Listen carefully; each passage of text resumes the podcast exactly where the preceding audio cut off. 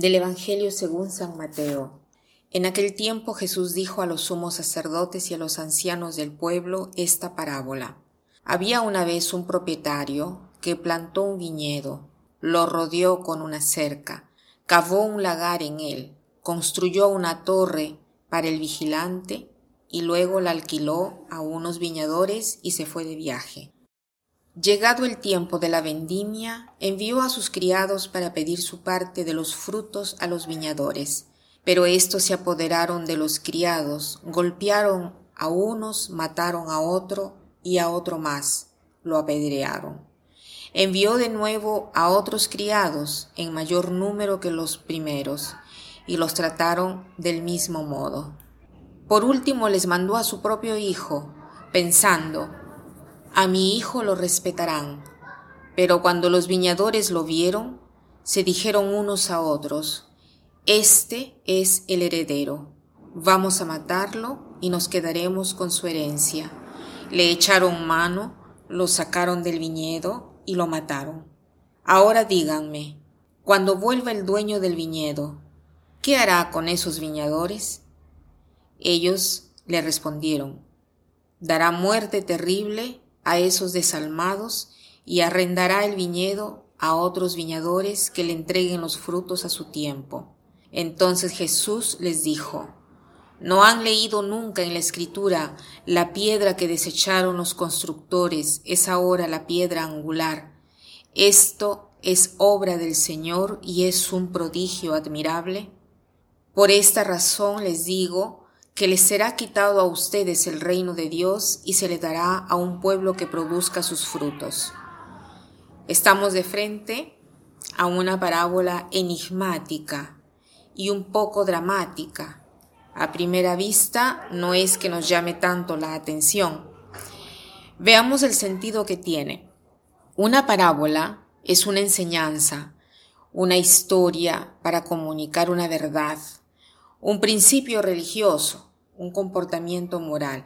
Y Jesús utiliza las ocasiones de la vida diaria de cada día para ofrecer una enseñanza.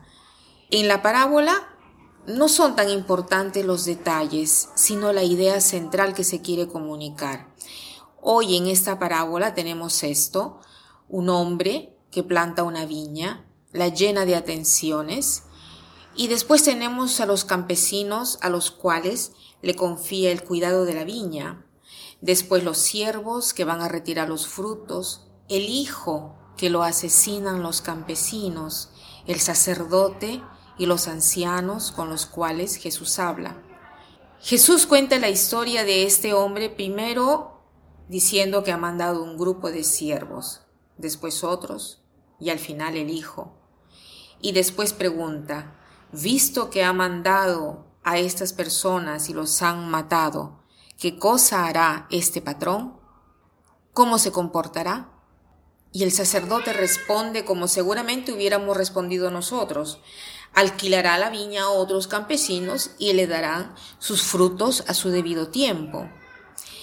Esta es la lógica humana. La lógica humana dice, estos campesinos se han comportado mal, verán que el patrón los matará. Pero en cambio Jesús dice, dejando fríos a todos, dice, ¿no han leído nunca en la escritura la piedra que desecharon los constructores es ahora la piedra angular? ¿Qué cosa quiere decir esto?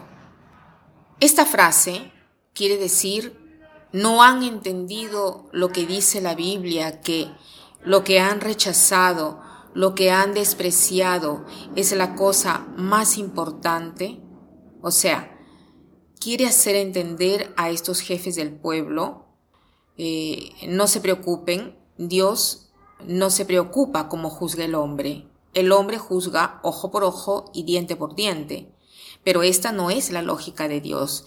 La lógica de Dios es lo que el hombre desecha, Dios lo conserva como muy importante. Y no solo, sino muy importante porque es la piedra angular entonces, ¿qué cosa quiere decir esto para nuestra vida?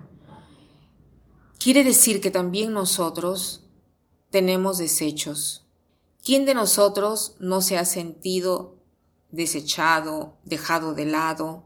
rechazado o no ha notado comportamientos y cualidades que se ve como si debiera estar aparte. Por ejemplo, han invitado a todos a un cumpleaños, a una fiesta y a mí no me han invitado. Yo me siento dejada de lado, ¿no? El Señor dice, la piedra que desecharon los constructores es ahora la piedra angular.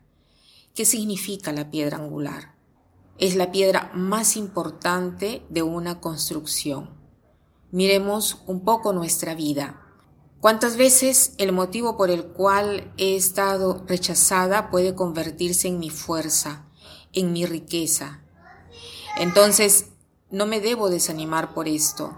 Puedo seguir adelante, convencida que el Señor hará prodigios, porque dice, no han leído nunca en la escritura la piedra que desecharon los constructores es ahora la piedra angular. Esto es obra del Señor y es un prodigio admirable. Entonces tengamos confianza que Dios sabe valorizar incluso nuestros límites. Y para terminar, quiero citar esta frase que dice así.